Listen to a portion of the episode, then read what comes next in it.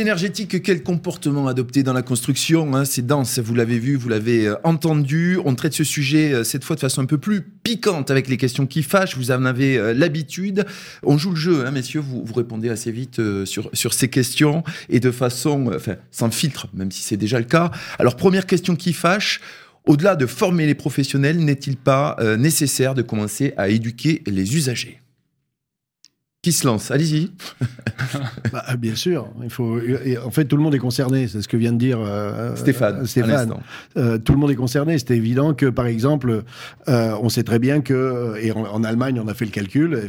On a, on a fait beaucoup de rénovation énergétique et derrière tout ça, il y a, on a un rebond. Le rebond, ça veut dire qu'on ouvre les fenêtres parce que, etc. Alors, je pense que là, ça va se calmer en Allemagne hein, avec avec les problématiques de gaz et chez nous aussi, ça va se calmer aussi. Donc aujourd'hui, c'est l'ensemble, euh, je dirais, de la des citoyens qui, qui prennent conscience. Et je pense que ça, c'est positif. C'est positif. Rémi? Ouais, moi je suis un peu euh, méfiant avec cette, euh, cet article-là du Monde qui a fait beaucoup de mal sur l'effet rebond en Allemagne parce que il était, c'est une un relais de, de, de, de, gens qui ont certains intérêts. Hein, c'est des fédérations de, bailleurs immobiliers, donc euh, on en reparlera après l'émission. C'est un peu technique, mais d'une manière générale, je suis d'accord et avec aussi ce que Dominique disait au début, c'est-à-dire que bah, c'est toute une chaîne à éduquer, notamment les maîtres d'ouvrage. Et la première chose, elle commence peut-être par la pédagogie beaucoup plus massive avec des sujets fresques du climat, etc aussi pour que euh, justement tout le monde comprenne que bah, en fait là où il va falloir mettre notre, euh, notre argent, nos ressources, notre temps et notre intellect dans les prochaines années, bah euh, c'est pas forcément sur les choses qui sont valorisées aujourd'hui, c'est plutôt justement sur des choses comme la rénovation. Enfin aujourd'hui, je veux dire, je sais pas entre de la consommation un peu courante et de la rénovation, globalement, le curseur est plutôt sur la consommation. demain, il faudrait mieux qu'on mette nos ressources sur, sur la rénovation, par exemple. On va reparler justement dans quelques minutes. Nouvelle question. Alors, les, jeunes aujourd'hui veulent être acteurs à plus de 60% de la décarbonation. Donc, euh, la question qui fâche aujourd'hui, c'est pourquoi ne pas mettre en adéquation les attentes des jeunes, les défis, les attentes des entreprises, leurs aspirations? Alors, est-ce qu'on va assez loin en fait dans le domaine de la formation aujourd'hui? Alors, il y a plusieurs choses. Alors, tout, tout comme tout à l'heure avec le rebond, il y, a, il y, a, beaucoup de choses qui peuvent arriver. C'est que effectivement, vous avez la demande des jeunes et on a vu la déclaration de, euh, des diplômés des grandes écoles qui, euh, qui sont la tête de l'iceberg, mais en définitive, après, il y a tout le reste où euh, effectivement, je crois qu'il y a une, véritable aspiration euh, une inspiration qui fait que on va redonner euh, envie aux, aux, jeunes de venir, de revenir vers nos métiers, de venir vers nos métiers, revenir, de venir vers nos métiers, et, euh, et ça va nous apporter quelque chose d'intéressant. Je pense que c'est ça euh, l'avenir.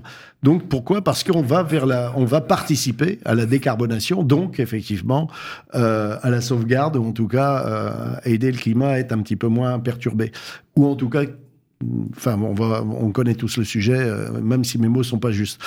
Toujours est-il, ça n'empêche pas que on est tous plein de contradictions plein d'antagonismes plein de, de, comportements qui sont antagonistes.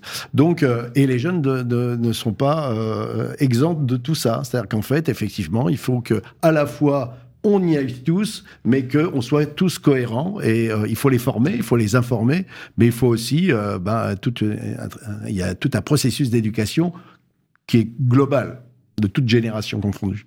Stéphane?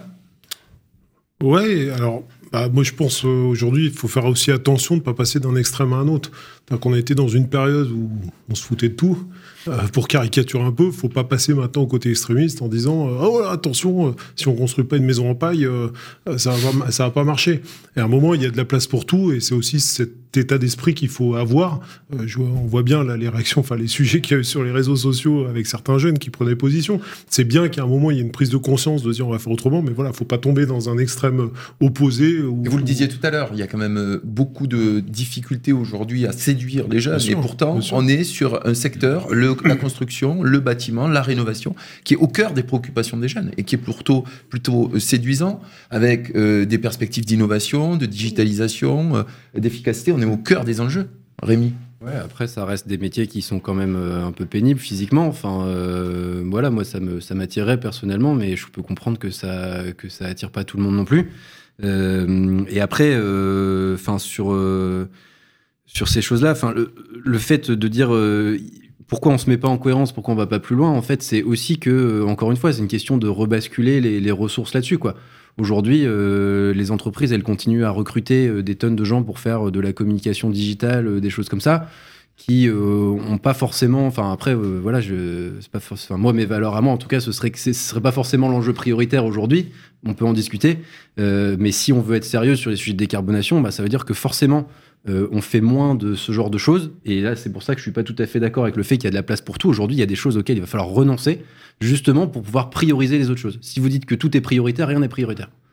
Donc voilà, il y a des choses auxquelles il faut renoncer pour en faire croître, croître d'autres. Une petite aider. précision justement, puisqu'on parle beaucoup de, de rénovation. Avant de passer à la, à la partie suivante, en deux mots, qu'est-ce que c'est rénover aujourd'hui? Parce qu'on nous annonce des chiffres, mais tout le monde n'est pas d'accord.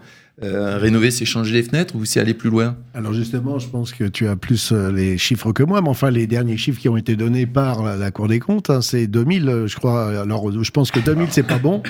Euh, rénovation globale, hein, je parle de Ouais. rénovation globale. Par geste, euh, Le peut- rapport de l'Agence nationale de l'habitat faisait état d'un bilan exceptionnel de euh, 750 000 ré- rénovations Oui, effectuées en bien sûr, 2021. mais ça, Il n'y a pas de problème. Dix fois plus que, euh, chaque année. euh, quelques j'ai changé mon poil, j'ai changé mon poil et j'ai eu le droit, euh, effectivement, à quelque. Non, j'ai pas eu le droit. donc une rénovation Mais- complète, mais- c'est- faire évoluer. Non, rénovation globale, il y en a. il y a- là, euh, bon, Il y en a très les peu. derniers chiffres, c'est 2000, euh, mais je pense que bon, c'est un petit peu plus que ça. Mais euh, non, on est on- 750 000, c'est euh, c'est tout, c'est geste par geste. C'est geste par geste. alors. Déjà, 750 000, c'est ce qu'il faudrait faire en rénovation globale, Globale. par an jusque 2050. Non, mais c'est pour ça. 2005. De 1. Mais il y a eu un effet d'annonce, De visiblement, en début d'année. Il y a eu des, des chiffres qui disent oui, on fait 750 000 rénovations. En fait, 85% sont des changements de chauffage qui sont des choses qu'il faut faire au fil de l'eau. Parce qu'un chauffage, ça a une, une obsolescence, hein, une chaudière. Ce sont des actes 15 de à 20 ans. rénovation, mais pas des rénovations qui font progresser le diagnostic énergétique des bâtiments. Exactement, les On rénovations qu'il faudrait faire, c'est rénovation globale. Dominique disait, il y en a eu 2000. Alors, il y a eu 2000 recours à la ligne rénovation globale de ma prime rénov.